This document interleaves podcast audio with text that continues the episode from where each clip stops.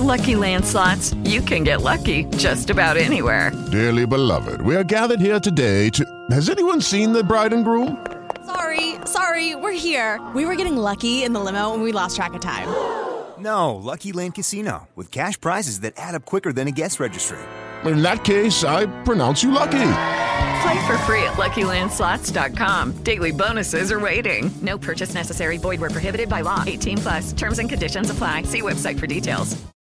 Lucky Land Casino asking people, "What's the weirdest place you've gotten lucky?" Lucky? In line at the deli, I guess. Aha, in my dentist's office. More than once, actually. Do I have to say? Yes, you do. In the car before my kids' PTA meeting. Really? Yes. Excuse me, what's the weirdest place you've gotten lucky? I never win and tell. Well, there you have it. You can get lucky anywhere playing at LuckyLandSlots.com. Play for free right now. Are you feeling lucky? No purchase necessary. Void where prohibited by law. 18 plus. Terms and conditions apply. See website for details.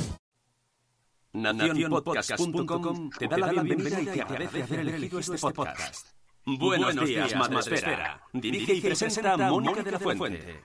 Buenos días, Madre Esfera. Buenos días, Madre Esfera.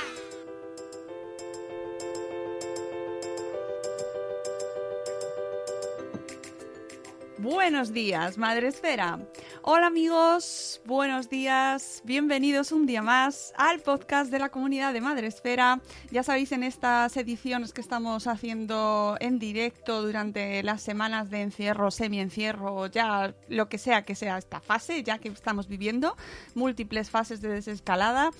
Y os acompañamos cada día pues con entrevistas interesantes, con contenidos que creemos que aportan pues en esto que estamos viviendo, pero ya un poquito incluso con la mirada puesta en otros temas, que, que- nos parece un poco arriesgado empezar a hablar de cosas que no sean el coronavirus, pero hay que intentar hacerlo también.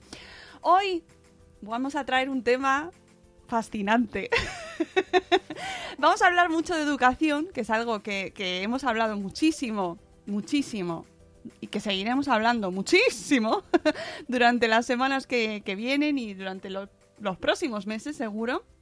Y vamos a hablar también de matemáticas, que también sé que estáis muchos ahí eh, escuchándonos desde las sombras, sufriéndolas o, o disfrutándolas. Nunca se sabe. Todo hay que intentar asumirlo de manera positiva y para eso, para que terminemos el programa inten- intentando ver las matemáticas de una manera un poco más amable, nos acompañamos eh, con eh, Javier Bernabeu, profe, profesor y bloguero en el blog profebernabeu.com. Buenos días, Javier, ¿qué tal?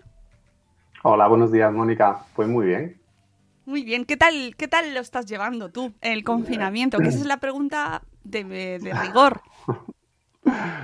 Pues yo soy de los del síndrome de, de Estocolmo este, ¿no? Yo Ah. ahora ya estoy bien en mi casa y, y ya, vamos, que, que si me puedo quedar, me quedo. No, a ver, yo, yo no, no lo estoy llevando mal. Al principio lo llevé un poco mal, pero, pero una vez que, que he visto la bondad de, de trabajar desde casa, por ejemplo, pues eso sí que lo, sí que lo agradezco.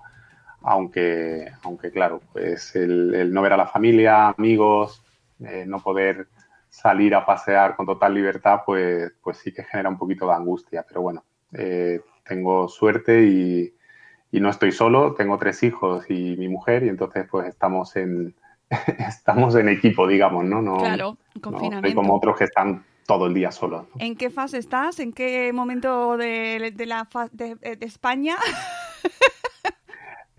Yo, yo estoy en Madrid, Ah, pues entonces, amigo, así que estoy en la cero. eh, sí, Todavía. compartimos fase y a mí me pasa como a ti, ¿eh? Que yo estoy ya como, pff, si ya salir, si, ah, ¿no? Si, yo ya me he hecho, ya estoy aquí muy bien. Sí, sí. A mí mis hijos me dicen cuando, cuando vamos a, a buscar ese ratito de esa hora para salir por la tarde, me preguntan si es obligatorio. Digo, salimos, ¿es es obligatorio?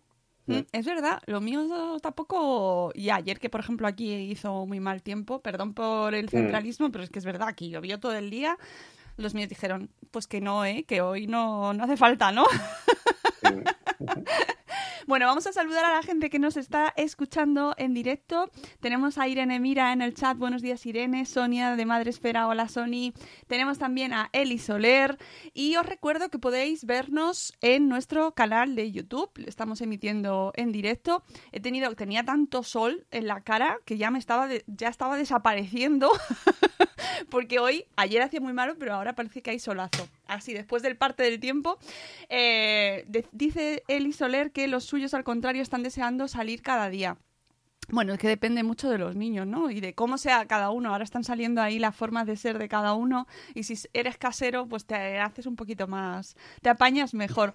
Eh, aparte de esto que nos has contado, ¿no? De cómo lo estás viviendo a nivel ya un poco más personal, eres profe y por lo tanto, te ha tocado, esto te ha tocado, bueno, nos ha tocado a todos mucho, de todas las maneras, ha afectado en todos los sectores, en todos, no creo que haya ninguno que le haya pasado sin afectarle, pero a los profes, madre mía, vaya bomba. Sí, bueno, yo soy profe, pero en los últimos años estoy, estoy más vinculado a tema de formación de profesorado y estoy trabajando con, desarrollando materiales en una editorial, pero pero sí, claro, estoy en, perfecto, o sea, en, continuo contacto con, los profes y, sé perfectamente toda la situación que se está viviendo.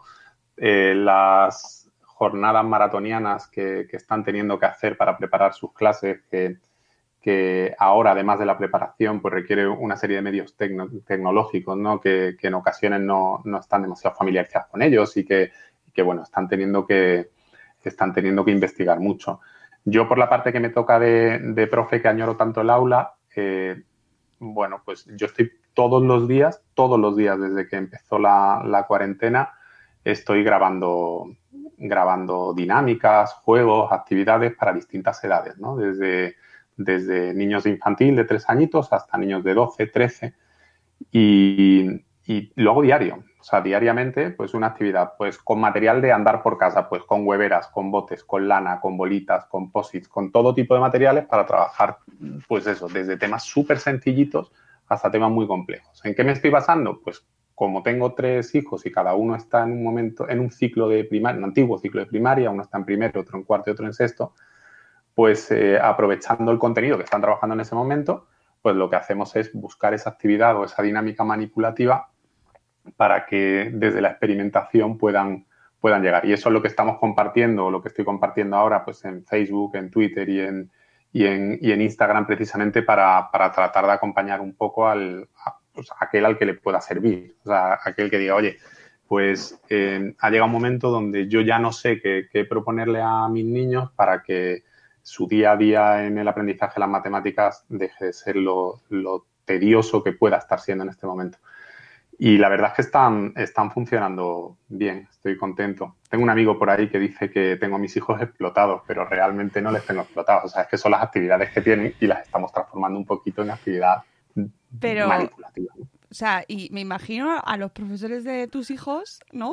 Cada vez que os mandan tareas, como diciendo, bueno, a ver, a ver, si me contesta, ¿qué les parece? Porque esto lo hablábamos antes del directo, esta crisis que estamos viviendo y cómo se está afrontando desde el sistema educativo está poniendo de relieve muchas cosas, ¿no? Y ahora de repente, eh, oye, pues yo no me sé todos los deberes que hacen mis hijos todos los días, no estoy pendiente exactamente de todo lo que tienen que hacer, ni soy intermediaria entre ambos, ¿no? Entre profesores y niños. Y sin embargo ahora de repente te, colocas, los padres estamos en esa posición intermedia, queramos o no. y, estamos viendo un montón de cosas que antes no se veían. ¿Tú estabas ya muy metido, siendo profesor además, estabas muy metido o te ha tocado ponerte más todavía?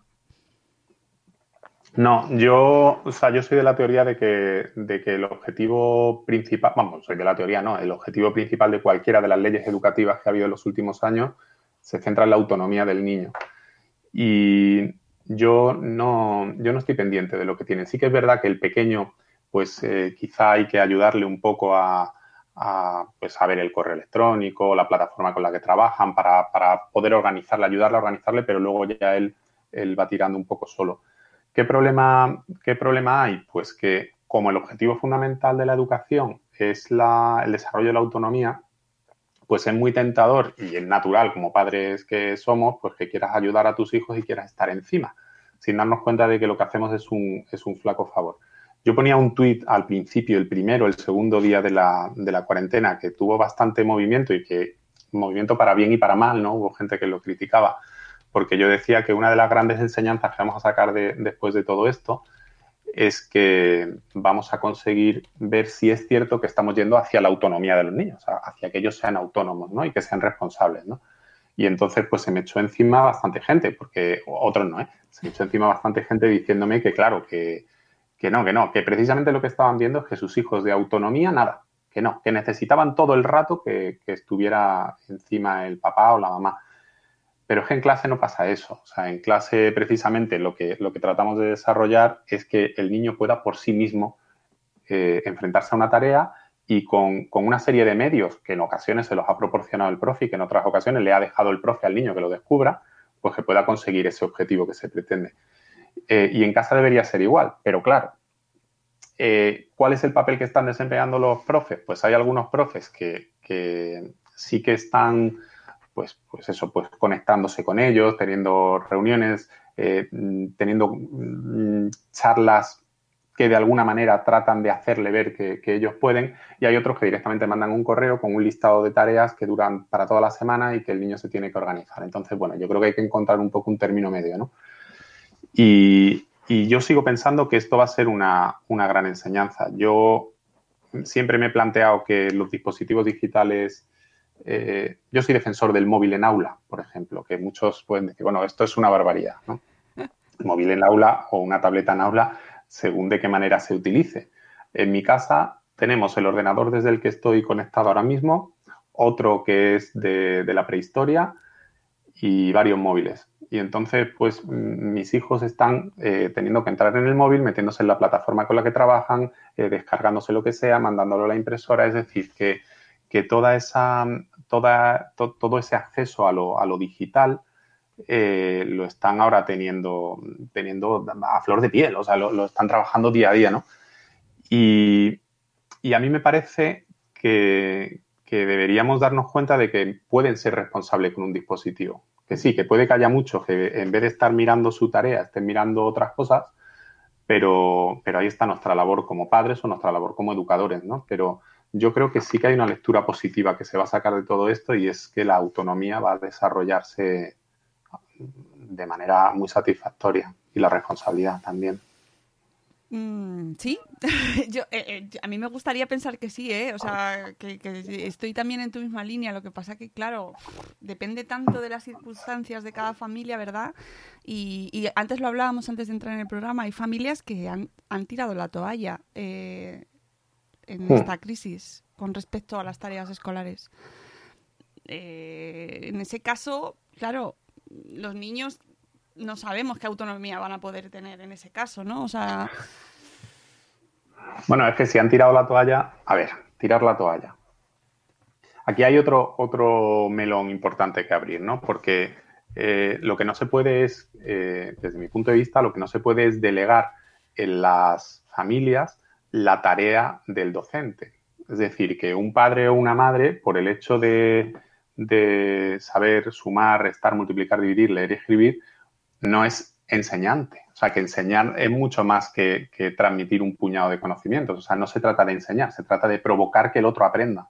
Y entonces los maestros o los pedagogos lo que nos dedicamos o lo que pretendemos es provocar que el niño aprenda, precisamente para desarrollar esa autonomía que teníamos, que de la que hablaba antes. Y no podemos pretender que el padre sustituya esa labor. O sea, no, también decíamos antes, ¿no? que vamos a empezar a ver cosas que, ya se están empezando a ver, pues de, familias, ¿no? Que digan, jo, pues vamos, pues el niño ahora divide, pues porque yo lo he enseñado, porque como tenga que hacerlo, como se lo ha contado el profe, ¿no?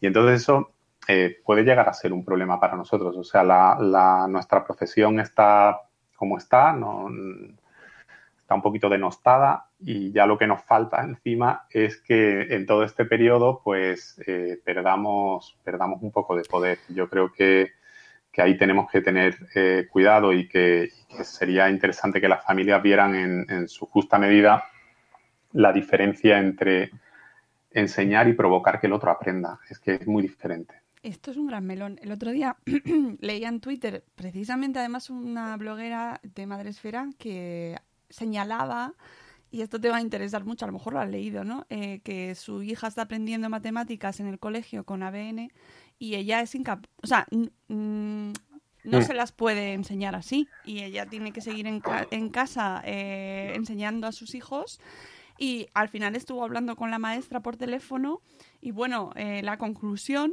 es que al final además van a cambiar de colegio a, la- a los hijos, o sea, tú fíjate qué importante es Mm. todo esto que estamos viviendo, ¿no? Y lo que está destapando, pero claro, un método que se está utilizando en clase y que nosotros de- desde casa a lo mejor somos incapaces de seguir. Claro, y volvemos otra vez a lo mismo. O sea, si, si tú te vas a una escuela eh, tradicional, y me refiero tradicional con escuelas en, los que se- en las que se sigue haciendo lo mismo que se hacía hace 50 años, pues bueno, tú como madre puedes decir, bueno, a mí me enseñaron a sumar en su día de esta manera, así que yo voy a replicar con mi hijo lo que, lo que se hace. Pero cuando se demuestra que, está demostrado que hay una serie de, medios y de métodos que favorecen mucho más la adquisición del aprendizaje y del sentido numérico matemático, como en este caso puede ser la, la metodología BN, eh, y confías en que, eh, eh, o, o llevas a tu hijo en un cole que confía en esa metodología, em, claro, si tú no estás familiarizado con ello, tú como padre, ¿cómo vas a ayudar a tu hijo a esto? Y en realidad de eso se trata, o sea, se trata de que el acceso al, conocimiento debería producirse en la escuela y que el acompañamiento que las familias deberíamos dar a nuestros hijos cuando estamos en casa no sería o no debería ser eh, sustitutivo o un añadido más de la escuela. O sea, han tenido ocho horas de clase o siete horas de clase, como para que encima nosotros, ¿no? Eh, entonces, no se trata de que nosotros padres seamos profes, se trata de que nosotros padres nos interesemos por lo que está haciendo el niño. Dice, ya, bueno, esto está muy bien, pero es que cuando de repente se ponen en ABN a dibujar todas esas cajitas y empiezan a poner números y números por aquí, yo no sé por qué hace eso, eh, y yo me pregunto, ¿y tiene que saberlo el padre o tiene que saberlo el niño? Yo recuerdo tutorías, yo he tenido tutorías con padres donde en, mi- en el memonotas, ¿no? que se llama el cuaderno de, anotaciones que tenemos de- en clase, eh, yo tenía al final del cuaderno ya directamente una suma, una resta, una multiplicación una división resuelta para, para, bueno, cuando los padres venían y me decían, es que yo no sé cómo ayudar a mi hijo, es que dividís de una manera rara o es que restáis de una manera rara, ¿no? Es que esto ya no se hace como antes. Y, y entonces, eh, pues yo me tomé la molestia de, de, me tomaba la molestia de explicárselo y de hecho me acuerdo que le dije a la directora de mi cole, oye, ¿por qué no ponemos en la web del cole unos vídeos que puedan servir para la familia? Y me dijo la directora, y creo que muy buen, con muy buen criterio, me dijo, mira, los padres son padres, no son maestros, son padres. Eh, entonces, yo no creo que deban sustituir nuestra, nuestra tarea, deben acompañar de otra manera, pero no sustituir nuestra tarea. Otra cosa es que en esta situación en la que estemos, en la que estamos, si el profe no está prestándose a lo mejor a, a tener un vídeo o a crear un tutorial o hacer algo de esto, otra cosa es pues que no nos quede más remedio a los profes que decir a los padres, oye, mira, lo estamos trabajando así. Pero en el día a día yo creo que hay que confiar en los profes y confiar en que mm, tenemos las cosas claras, no estamos pretendiendo, eh, o, sea, no, no, no, estamos haciendo, no nos la estamos jugando, no nos estamos tirando a, una piscina sin agua, sabemos lo que queremos y sabemos cómo lo estamos haciendo. Y a veces echa en falta esa confianza por parte del profe, del padre, ¿no? Dudan rápidamente. No, eh, esto no funciona. Si funcionaban las cosas como se hacían antes, ¿por qué voy a cambiarlas? Venga, no, tú, tú, o cuando te dicen, no, mira, mira, Juanito, tú no, no lo hagas así. Tú hazlo de esta otra manera. Y el pobre Juanito dice, es que mi profe no me lo ha enseñado así. Dice, bueno, tu profe te lo habrá enseñado como sea, pero no te puede decir que está mal porque mal no está. Y de claro, mal no está. Lo que pasa es que cuando se trabaja de determinada manera, se trabaja para construir el conocimiento. El conocimiento se construye pasando por una serie de fases que están estudiadas y que no son genialidades que se haya sacado de la cabeza un gurú de hace cuatro días, que estamos hablando de Brunner, de Piaget, de Vygotsky, son todas las teorías que en principio eh, no eran más que teorías y suposiciones, hoy la neurociencia lo está demostrando y lo está confirmando, ¿no? Y eh, yo creo que esa falta de, confianza, y en concreto en el área de matemáticas, que ahora pues, aparecen metodologías como ABN o yo yo con, con, la editorial SM estoy, estamos implantando la, metodología Singapur en España y en Latinoamérica. Y, y, y, tenemos este problema. Nosotros en el confinamiento tenemos este problema. yo respondo al día, pues no sé, pues a lo mejor 40 correos de profes que me preguntan y me dicen que, que oye, que macho, que no soy capaz de, que el padre no se meta más de la cuenta y, me está destrozando todo el destrozando o está eh, entrando demasiado en todo el trabajo que se ha hecho en el primer y segundo trimestre y puede que, estropeemos algo por ahí. Entonces estamos haciendo tutoriales, estamos haciendo eh, vídeos rápidos, bueno, de todo, ¿no? Pero creo que es importante que, el contacto con el profe, sobre todo si hay metodologías abiertas, eh, sea mm, constante y que eso no se pierda. Que eso no se pierda. O sea, ya demasiadas cosas vamos a perder cuando volvamos al cole como para perder esas. Claro, lo que pasa es que a lo mejor hay muchas familias que no han oído hablar nunca, incluso cuando sus hijos están utilizando estas metodologías, no han oído hablar nunca de, todo esto que estás contando. Y entonces no tienen ni idea, ni idea. Y se encuentran con su hijo o sus hijos en casa y, además les han dicho, porque cada día se escucha una cosa, que sí que se va a puntuar, que se puede repetir o que, su hijo no, no, tiene, no puede perder nivel, ¿no? Y, siguen tirando y ven, cogen el libro y no entienden nada. Y claro, hmm. ahí está, algo está pasando. Y sobre todo cuando tenemos muchos casos en los cuales no hay contacto estable entre los profesores y las familias.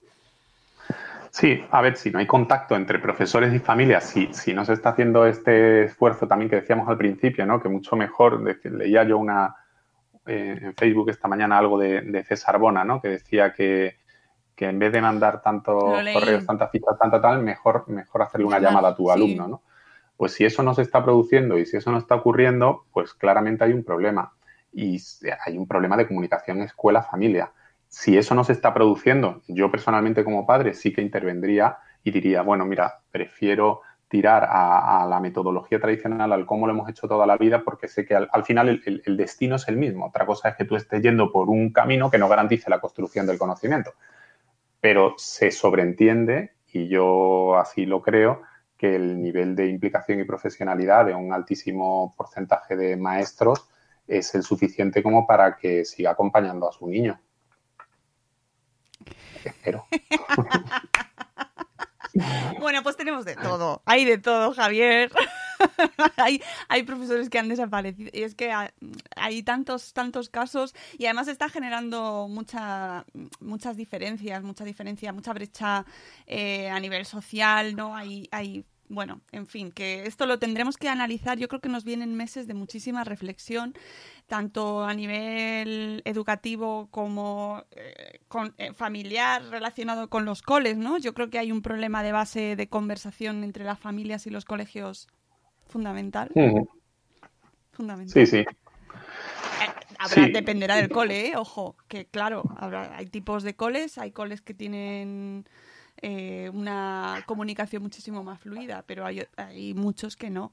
Entonces, esto lo estamos viendo ahora, con lo cual, bueno, pues veremos cómo va saliendo la cosa. Tú, además, eh, haces muchos talleres con familias, con padres, y estás muy acostumbrado a tener el pulso de lo que, de este tipo de, cosas, ¿no? De, de, lo que entienden las familias por la, por la educación y de cómo se gestiona. Ahora mismo todo esto, eh, bueno, encima en un contexto de crisis. Mm, ¿por dónde crees que vamos a salir? Mira, yo recogiendo lo que, lo que comentabas de, del cambio que nos espera y, el, a ver por, dónde vamos a salir y, dónde va a venir todo esto, eh, a mí me ha, dejado impactado por completo. Lo digo con respecto a la, vuelta al cole, ¿vale? al, cómo será la vuelta al cole y cómo va a cambiar todo a mí me ha dejado eh, desolado por completo una publicación de Maestra de Pueblo de ayer donde ponía fotos con niños en coles franceses eh, y yo, eh, o sea, yo, yo no sé, yo creo que así no. o sea, la escuela es, es esa microsociedad del niño donde, donde está con los compañeros, está con los amigos, donde habla, donde mm, se tocan, donde se abrazan, donde discuten. Y eso es un, un, problema. ¿no? Eh, con respecto a esto que me comentas de los talleres de familia, yo sí llevo todo, todo este año, bueno, hasta que he tenido que anular los lo que tenía lógicamente, teníamos eh, talleres que los hacíamos en familia, pero la pretensión, eh, y vuelvo a enganchar con lo de antes, eh, la pretensión era que los padres vieran que los niños por sí mismos eran capaces de, razonar, de conectar conocimientos y de concluir, ¿no? Y, hemos hecho talleres con, familias donde los padres han acabado diciéndome, diciéndome, es que yo no sabía que mi hijo sabía hacer esto, ¿no? O hemos hecho taller, uno de los, el primero me parece que fue, fue muy, muy gracioso porque eh, estábamos haciendo una tarea, eh, estamos trabajando con, con, cubitos encajables, ¿no? Con, es, es, esto, ¿no? Con este material, ¿no? Son unos policubos, se llaman, ¿no? Entonces estábamos trabajando con, con, este material, entonces yo le iba poniendo retos y problemas a, lo, a los niños que estaban por allí acompañados por, los padres y entonces ellos iban resolviendo. Y en un momento determinado eh, yo le dije a los niños que parasen, que la siguiente pregunta iba dirigida a los padres, ¿no? Entonces les hice una pregunta a los padres y tuvieron que apuntar una cosa en un papel. El papel, el, el, el, lo que tenían que apuntar era un número, era un resultado a un problema, ¿no? El problema, el resultado era cuatro. Eh, y entonces yo le dije a los padres que apuntaran el resultado y que taparan el papel. Y luego proseguí con los niños que estaban manipulando, estaban en fase manipulativa. Le hice exactamente el mismo problema y los niños llegaron a que el resultado era 4. Y le hice a los padres enseñar el papel y el 85-90% de los padres había puesto 3. ¿no? Es decir, eh, lo que queríamos o lo que yo quería hacerles ver es que el proceso de aprendizaje, por eso la importancia de dejar y mantener los ritmos y el, cómo aprende un niño, eh, hace que eh, si tú te saltas fases, probablemente tu cerebro te engaña, porque te lleva a coger ideas preconcebidas que tienes y demás, y hace que te engañe. Entonces, eh, ¿qué pretendía yo con estos talleres de padres, con estos talleres de familias? Pues que vieran que su hijo, siguiendo una serie de preguntas, la pregunta es clave, o sea, yo te hago la pregunta adecuada para desencadenar tu, razonamiento, ¿no? ¿Por qué es la pregunta clave? Pues porque es la que está dentro de tu zona de desarrollo próximo, que es lo que Vygotsky definió así, ¿no? Decía, bueno, yo te voy a plantear un reto que sé que es suficientemente elevado como, o sea, suficientemente cercano dentro de, tu capacidad de adquisición, pero que tiene un poquito de reto. Y cuando ese lo consigas, entonces desde ahí construyo al siguiente. Pero si yo os doy un salto mortal, pues, pues tendría un problema, ¿no? O sea, esto es, yo me lo imagino siempre como un conductor, ¿no? Tú imagínate que dice, mira, tengo que ir de Madrid a Málaga y voy en, en, mi coche, ¿no? Y llega y me dice uno, oye, yo tardo cinco horas en hacer Madrid-Málaga. Y yo, joder, yo tardo nueve. ¿no? Y, hijo, macho, ¿pero cómo tardas nueve? Pero solo hay 550 kilómetros. Y es que deberías tardar mucho. Y me dice, bueno, yo es que soy conductor novel y entonces eh, voy despacito, eh, voy seguro, me voy parando donde me tengo que parar eh, y llego y voy a mi ritmo. Y te dice, no, pero si no pasa nada, mira, tú acelera que al final llegas, ¿no? Entonces, cuando aceleras y al final llegas, pues lo probable es que eh, o tengas un accidente o si no lo tienes, llegas muerto de miedo, ¿vale? Y llegas eh, con, todo cogido con pinzas, ¿no?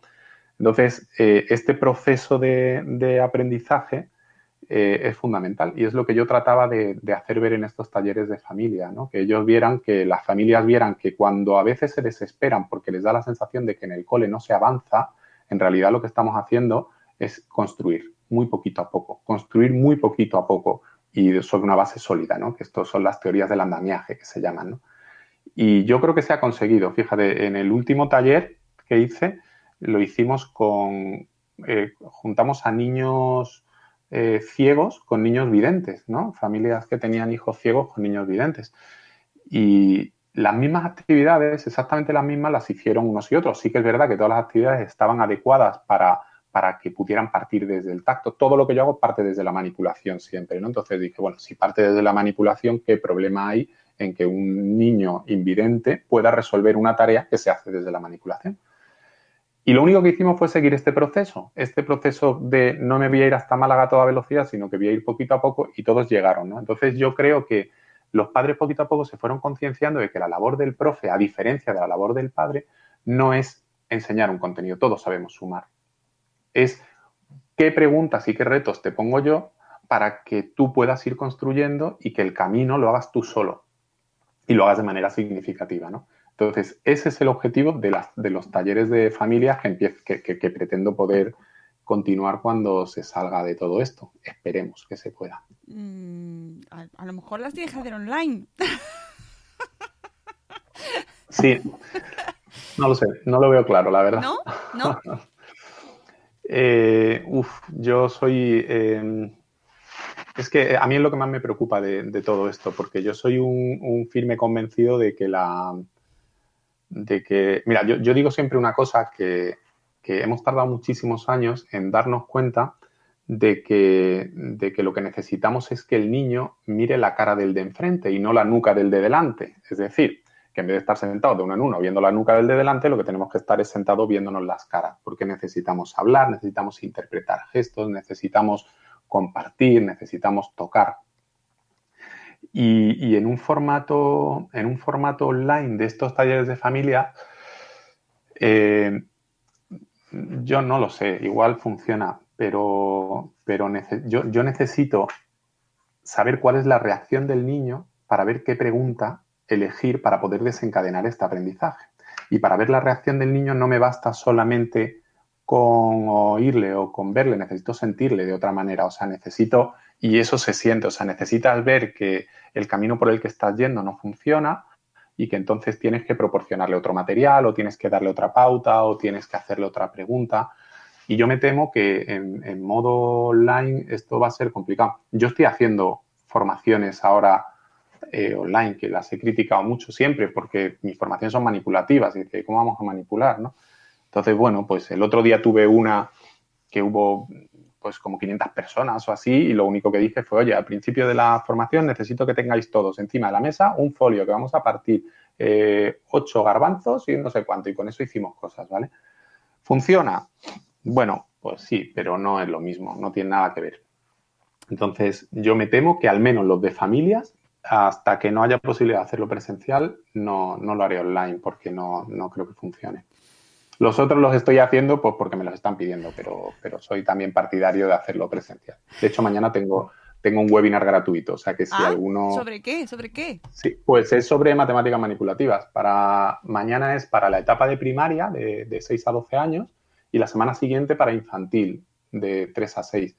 Luego, luego, te, pongo, luego te pongo en Twitter el, el enlace de inscripción. Sí, sí. ¿vale? sí, eh, sí hombre, súper interesante. Es que eh, estoy sí. convencida de que habrá un montón de familias que les interese, aunque solo sea por, por ver algo que hace un mm. profe de matemáticas, ¿no? Y a lo mejor no tienen, a lo mejor es que no lo conocen ni siquiera el profesor de matemáticas de sus hijos, básicamente. O sea, o, o, o, o le han visto en la salida del colegio y no, y ya está.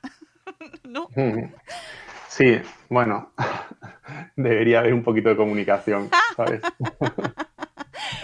O sea, que tú bien sabes lo que hay y que, y que tenemos a muchos niños, por ejemplo, que están con los abuelos. Que, mm. que eso es otro hándicap fuerte. Eh, ¿no? Fíjate, si nos cuesta padres y familias meternos en terminología más moderna, pues eh, familias con que están con los abuelos, explícales tú eh, las, las, matemáticas manipulativas. Eso es un gran reto, Javier.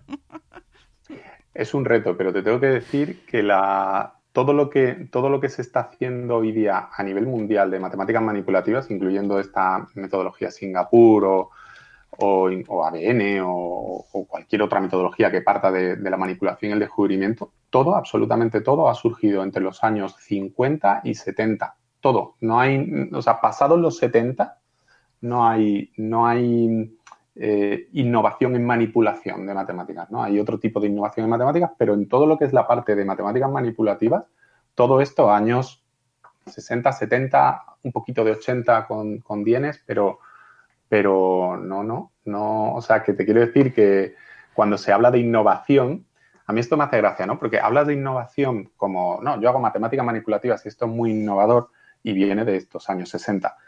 Y cuando buscas en el diccionario de la RAE eh, la palabra, el verbo innovar, eh, en la segunda acepción de innovar es volver algo a su anterior estado, que parece paradójico, pero es así. O sea, es una acepción que está en desuso pues si tú lo buscas, innovar en RAE, la segunda acepción es volver algo a su anterior estado. Bueno, pues esto es lo que hacemos los que trabajamos las mates de esta manera, volvemos algo a su anterior estado, al estado de los años 70. O sea que eh, probablemente les puedan ayudar más los abuelos que los padres. Bueno, eso mmm, también nos da esperanza a los padres. Así que podéis delegar responsabilidad. bueno, cuando se puedan ver, que todavía Sí, sí, sí. A los que no, a los que no podemos ver a los abuelos todavía no. Luego ya después hay gente que está rezando para que pasemos de fase y poder dejar a los niños con los abuelos un rato, ¿no? Porque Bueno, tampoco se podría, ¿no? en teoría no, si son personas de riesgo, pero, pero, yo qué sé, ahí ya sí que nos metemos en, en otros fregados alucinantes y no. Oye, ¿y a ti te cuesta mucho, em, yo, por ejemplo, en, en estos talleres, eh, te cuesta lidiar con la resistencia de las familias? O sea, o ceden fácilmente frente a tu entusiasmo.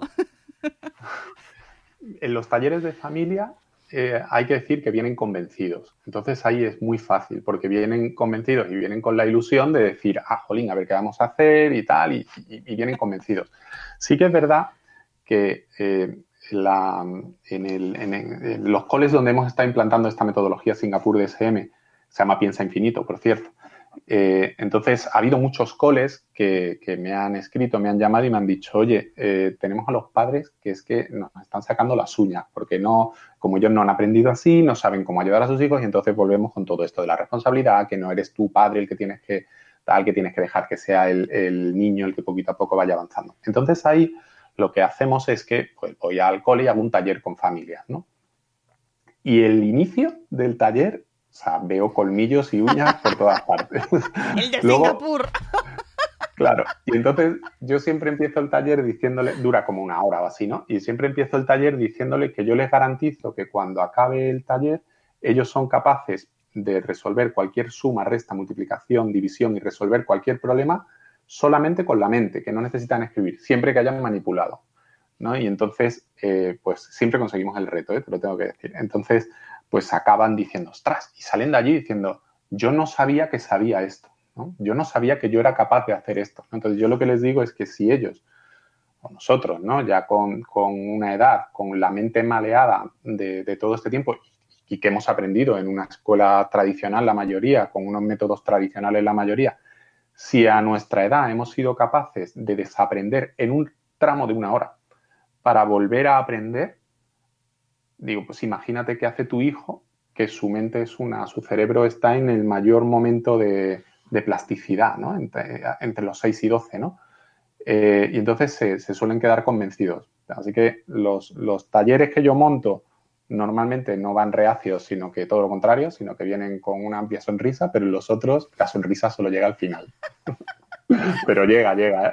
Te lo tengo que decir. Eh, bueno, me parece, es- mm, oye, que hay esperanza. Si, hay- si así de primeras una familia se apunta a un taller sobre matemáticas manipulativas en un fin de semana, Sí, sí, no, no, bueno, ya te digo que el último taller de, de mates en familia lo publiqué un, un- como 15 días antes de que se fuera a producir o 20 días antes y en menos de 24 horas no había plaza ya. O sea que me, me sorprendió porque ¿Eh?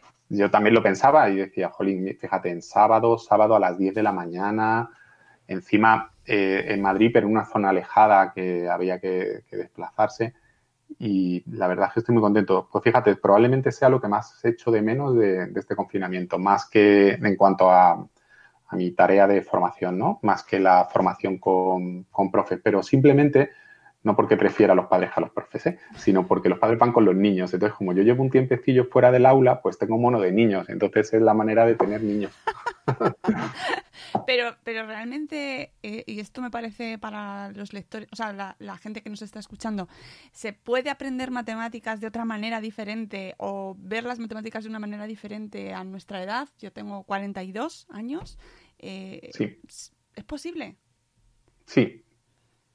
Vamos, eh, yo, eh, yo a, mí muchas veces en las formaciones me, dicen, bueno, macho, esto, pues porque eres tú que se te dan bien las matemáticas, ¿no? Entonces, cuando ya me, dijeron esto en cuatro o cinco ocasiones diferentes, decidí que en, una de las, de las, iba a meter una imagen en, una de las presentaciones con mi libro de escolaridad.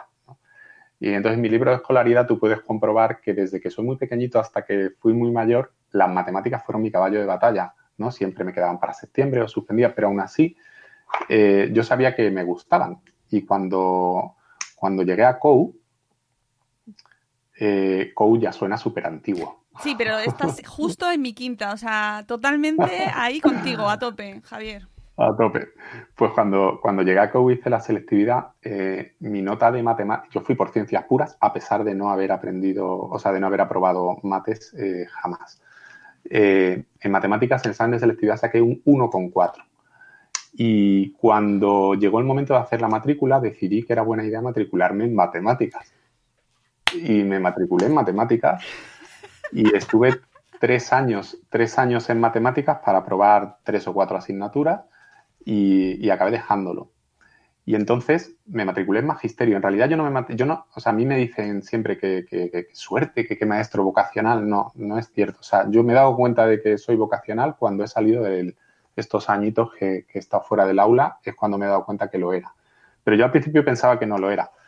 Y me, y me matriculé en magisterio porque en la época en la que yo estudiaba, eh, a mí se me había atascado una asignatura de, la carrera de matemáticas y si tenía una diplomatura, podía pasar al segundo ciclo de, matemáticas, que era eh, eh, librándome de aquella asignatura dichosa. Y justo cuando acabé magisterio, pues por suerte o por desgracia, encontré trabajo de profe, creo que fue por, de maestro, creo que fue por, por suerte. Y entonces así empecé a ser maestro. Y cuando llegué al aula y me tocó dar mates, pues me di cuenta de algo que he dicho al principio, era que yo estaba replicando con los niños lo que yo había recibido como alumno. Es decir, estaba enseñándole a mis alumnos de la misma manera que me enseñaron a mí, que fue esa manera que me llevó a suspender matemáticas año tras año. Y entonces empecé a formarme, empecé a formarme y a, cambiar la, manera de pensar. Y ahora yo, ahora mismo yo no concibo eh, una clase de matemáticas que no sea tocando, hablando, fundamental hablar. O sea, la carga de lengua que tiene una clase de matemáticas es, es tan alta, tan alta como en una clase de lengua, probablemente, porque todo lo que hace el niño con sus manos lo verbaliza. Lo verbaliza a su modo. Y luego ya vamos a la fase de formalización, de decir, oye, esto que tú estás haciendo con tus manos así, significa esto y se llama así. Pero yo ya he podido averiguar cómo, cómo lo haces. O sea, yo he podido ver con mis ojos que tú estás razonando con tus manos y que, tú, y que le estás poniendo palabras ¿no? a esto.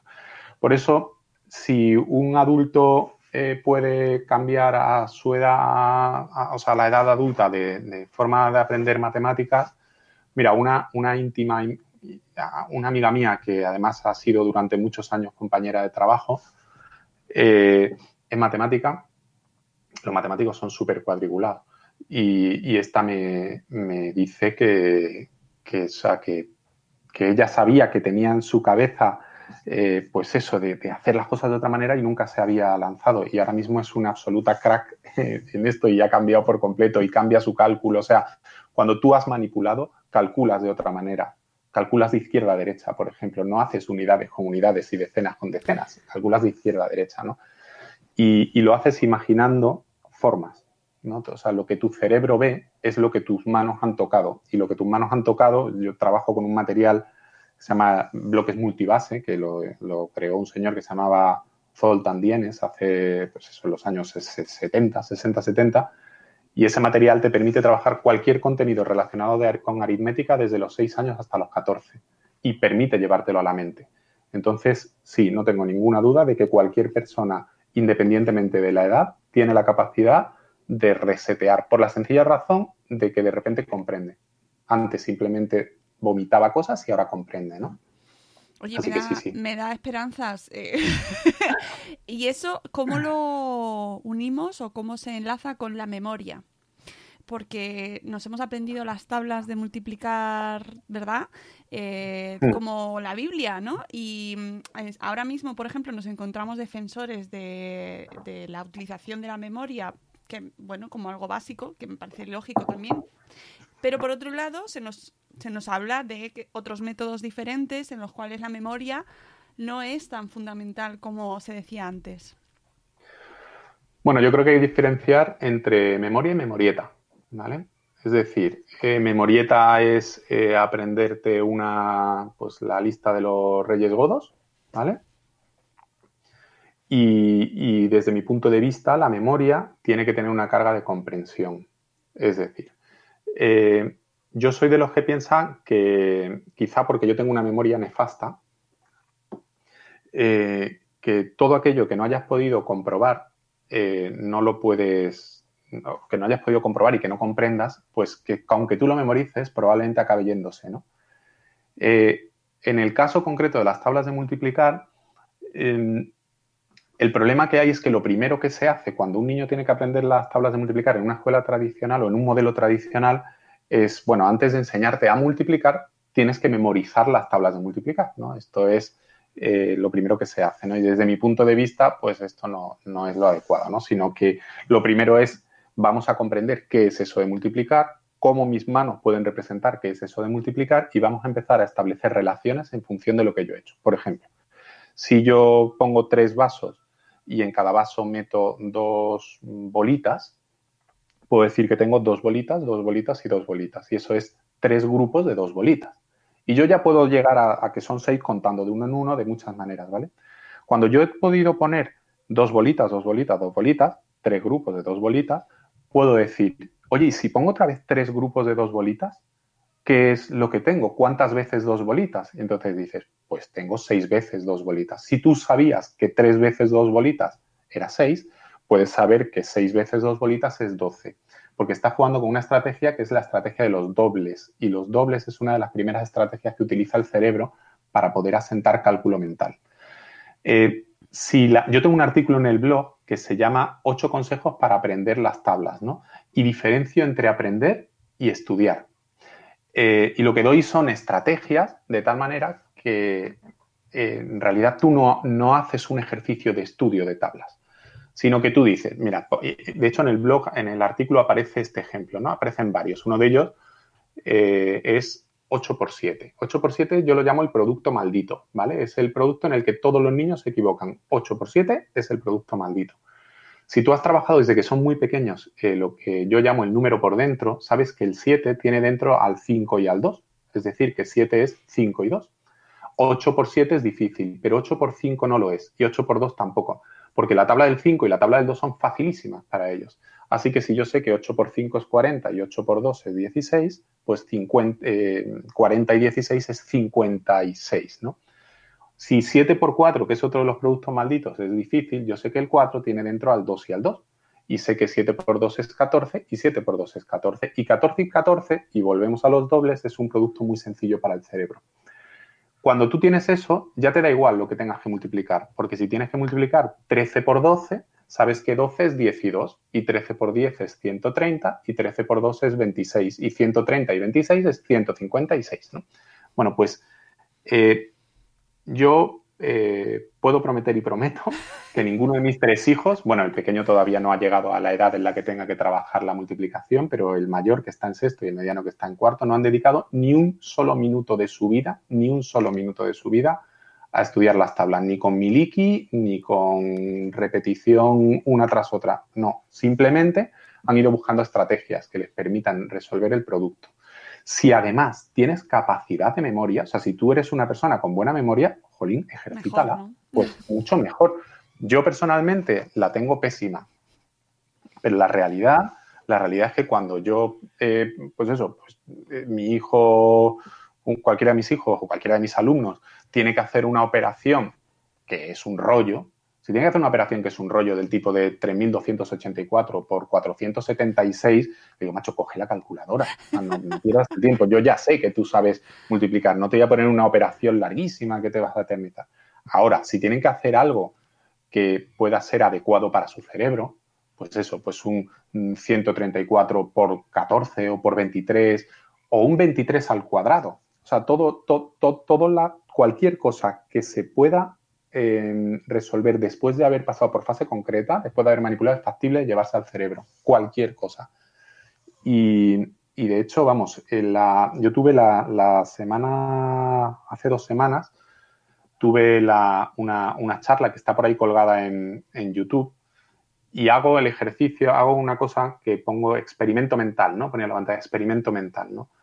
¿Por qué lo llamé experimento? Pues porque iba a ver si los que estaban al otro lado de la pantalla, que eran estos 500 que he dicho al principio, eh, quería ver si sin haber tocado un material que había tocado yo, es decir, ellos habían visto que yo lo tocaba y que manipulaba con ellos, quería ver si ellos eran capaces de resolver una operación que era, en ese caso, me parece que era 17 al cuadrado, ¿no?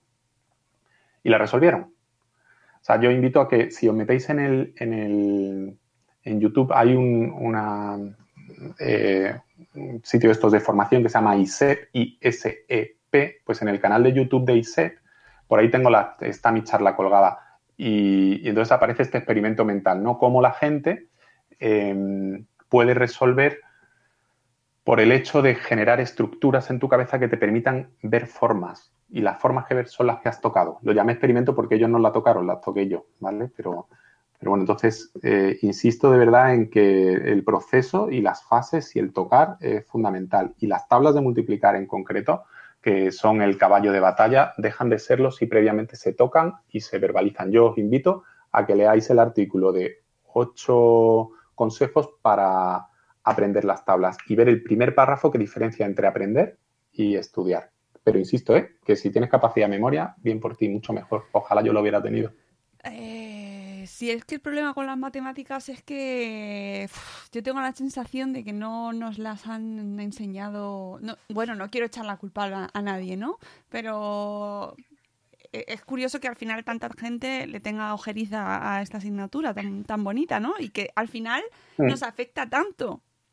Porque es, una, Sí, sí, es, bueno. es fundamental, ¿no? Que sepamos eh, cómo funcionan las matemáticas y, y, bueno, tenemos grandes amigos aquí en Madrefera que nos lo dicen siempre, ¿no? Tocamates, Clara Grima, por ejemplo, ¿no? Son por ej ejemplos de gente que, que nos está diciendo todo el rato que las matemáticas están en por todas partes, pero no nos gustan a los adultos las matemáticas.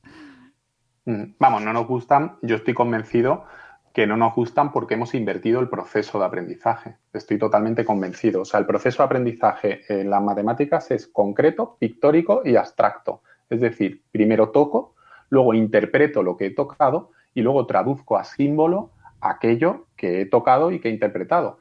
Si tú directamente, eh, o sea, si, si yo, por ejemplo, hago así, te voy a enseñar una cosa, ¿no? Si yo hago así y te digo que me digas qué número es este, ¿vale? Ah, es como un señor así. Es como, es como un señor, ¿vale? Pues este número para, para, ti no carece de comprensión porque está escrito en chino. Es un símbolo chino. Pero es que si yo te escribo este, este, sí, ¿vale? El 3. Eh, para, para ti adulta no está escrito en chino. Pero para el niño que todavía no sabe que ese símbolo representa un conjunto de tres elementos, pues está escrito en chino. Entonces, si tú lo primero que haces es decir, eso es 3, en lugar de decir, no, mira, 3 es 1 y 1 y 1. Y empiezas con el 1 y empiezas a dedicarle todo el tiempo del mundo al 1. Tengo un artículo en el blog que es la importancia del 1. Y eh, la importancia del 1, o sea, yo trabajaría en infantil solo el 1. Por ejemplo, ABN que has comentado antes, salen los niños de infantil trabajando hasta el 100. Pues bueno, pues oye, pues bien por ello. Pero eh, si no dominas el 1, hay muchísimas cosas que no puedes dominar, ¿no? Entonces yo pienso que ese problema de que tanta gente no, no sea amiga de las matemáticas o odie las matemáticas es porque el proceso se ha invertido y has pasado directamente al símbolo. Es como si tú tienes que aprender alemán y lo primero que te ponen para aprender alemán es a, a escribir en alemán. Y dices, pues no tengo, no tengo ni idea. No, no, mira, yo lo primero que hago es comunicarme comunicarme. Y cuando tengo que ir a un restaurante y quiero pedir algo y la carta está en alemán, lo que hago es con mi dedito señalar lo que quiero. Y empiezo a comunicarme de esa manera. Luego llegará el momento donde yo pueda, poco a poco, pues de, decir, oye, esto que se llama así se escribe de esta manera, ¿no? Porque al final eh, las matemáticas son un lenguaje. Y lo primero que tengo, o lo último que tengo que hacer es escribir la expresión matemática que representa algo. 3 más 2 igual 5 no significa absolutamente nada.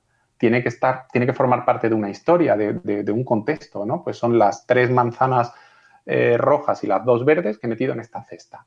Ese, ese 3 quiere decir tres manzanas rojas y ese 2 quiere decir dos manzanas verdes. Y ese igual quiere decir que las he, eh, y ese más y ese igual quiere decir que las he juntado todas y ahora tengo 5, de las cuales tres son verdes y dos son rojas. Entonces, si esa fase de tocar y de ponerle palabras a lo que estás haciendo no existe, te has ido directamente a escribir en alemán, o a escribir en chino y no tiene sentido. Primero tienes que comunicar lo que quieres decir. Bueno, es que me está recordando tanto las clases de chino que, que yo tuve hace muchos años, donde, por cierto, eh, es que además me parece una buena analogía, porque tienes que aprender el sonido por un lado, lo que significa por otro y los símbolos por otro, ¿no? Y los símbolos que tienen su propia historia, ¿no? Y lo que entiendo que es la última fase. Bueno, ahí va, va, va ahí más o menos, pero sí, sí, son fases diferentes, son fases diferentes y que, y que no te pasa en otros idiomas y por eso me, me, me llama mucho la atención porque con el chino sí que se ve muy claramente, ¿no? ¿No? El, el símbolo, por ejemplo, y qué, qué hay detrás de ese símbolo. Me da mucho que pensar a mí eso. Eh, lo que sí que me, da, me pone de manifiesto es que eh, el, cómo nos enseñan de- determina muchísimo el resultado, ¿no? Y si nos gusta, si nos apasiona, o lo vamos a dejar para toda la vida, como yo creo que nuestra generación o nuestras generaciones eh, les ha pasado con las matemáticas, que yo creo, y es una Mm. pena, ¿eh? Por- y siempre estamos a tiempo. Yo sí, soy defensora de las nuevas oportunidades y de darle de que nunca es tarde, ¿no? Que se puede intentar eh, afrontar esto de otra manera. Desde luego tu planteamiento me parece, bueno, muy interesante y que creo que a lo mejor a la gente que nos escucha le llama la atención. Yo os invito a que entréis en su blog, en profebernabeu.com, que, que, es fantástico, donde además nos vas contando todas las charlas que vas organizando y que esperamos que, lo puedas, que las puedas reanudar pronto, porque eso será que estamos en la fase, yo qué sé, ¿cuál? la fase N. Ni idea, pues cuando se puedan reunir como mínimo 50. Eh, de todas formas, eh, desde que ha empezado el confinamiento, eh, he dejado de escribir en el blog y, ahora lo que hago es que diariamente grabo un, un vídeo, esto que comentaba al principio, ¿no? Entonces, eh, para, para poder ver un poco de qué va todo esto y de qué va esta, esta forma de hacer matemáticas, creo que es ahora mismo. O sea, en el blog sí está muy bien, hay artículos de todo, de, de- resolver problemas, de, todos los temas más polémicos de, del aprendizaje de las matemáticas están, ¿vale? Pero ahora mismo eh, a mí sí que me parece más interesante, eh, pues eso, visitar el, el perfil de Instagram o de, o de Twitter o de Facebook, porque ahí es donde realmente estoy publicando todos los días, todos los días sobre las cinco y media de la tarde. O sea, yo eh, por las tardes grabo un, pequeño vídeo con los niños y, y lo subo, ¿no? Pues ahora mismo esta semana eh, estamos trabajando algo, o sea, estamos grabando cosas que van orientadas a la comprensión de las operaciones combinadas, ¿vale? De por qué primero los paréntesis, luego no sé cuánto. Entonces, ha empezado con una actividad con mi hijo pequeño que lo que está haciendo es meter cositas en botes, simplemente. Luego el mediano recupera lo que ha hecho el pequeño y le empieza a dar esta apariencia matemática. Y luego el mayor se enfrenta a un problema ya un poquito más elevado con, con esto que nació en el pequeño, ¿no? Entonces, está, no sé, yo me lo estoy pasando muy bien grabándolo y, y eso está, sobre todo lo estoy poniendo en, En. Facebook, Twitter y, y en Instagram. sí. Vale, pues entonces, Sí, bueno, os he puesto el enlace de Instagram en el chat del programa, en Spreaker, pero hay que, tienes que ponerlo también en el blog, aunque sea el enlace. Sí, sí, sí, sí. Lo- no, el enlace, lo voy a poner, o sea, lo... lo- Mándanos del lo- blog a, la- a los, a los vídeos. Lo tengo, lo tengo previsto. Tengo previsto como los he hecho como por, por tipo de materiales, ¿no? Pues, por ejemplo, la, he hecho una sesión o una secuencia de talleres de matemáticas con huevera, ¿no? Con, con hueveras. Con hueveras me refiero A huevera. a esto, ¿vale? A A huevera, de huevera. verdad. Luego otros que han sido con, con lana, otros con posits, ahora estamos con bolitas. Entonces eh, sí que tengo previsto hacerlos, hacerlos, hacerlos entrada de blog Claro. y estoy en ello, vamos, que estará, estará en... O, o por en lo breve. menos el recopilatorio y tal, que ahora todo el mundo está vuelto loco haciendo directos en el confinamiento. Primero, todos son a la misma hora, que eso es muy complicado, que tengamos más vidas. Y luego que además eso se, se, se pierde, se evapora. Sí, sí, sí, seguro, seguro, tranquila que seguro que lo pongo. Vale, que yo es que a mí el tema del blog es sagrado. Así que, por favor, porque es como tu Sí, sí. casa, es tu casa. Lo demás son las entradas diferentes, ¿no? Que tenemos para entrar, el parque, el jardín. Pero ¿dónde se tiene que poner todo? En el blog. Es que yo soy ahí muy... muy firme con eso. Vale, profe. Ah, venga, gracias.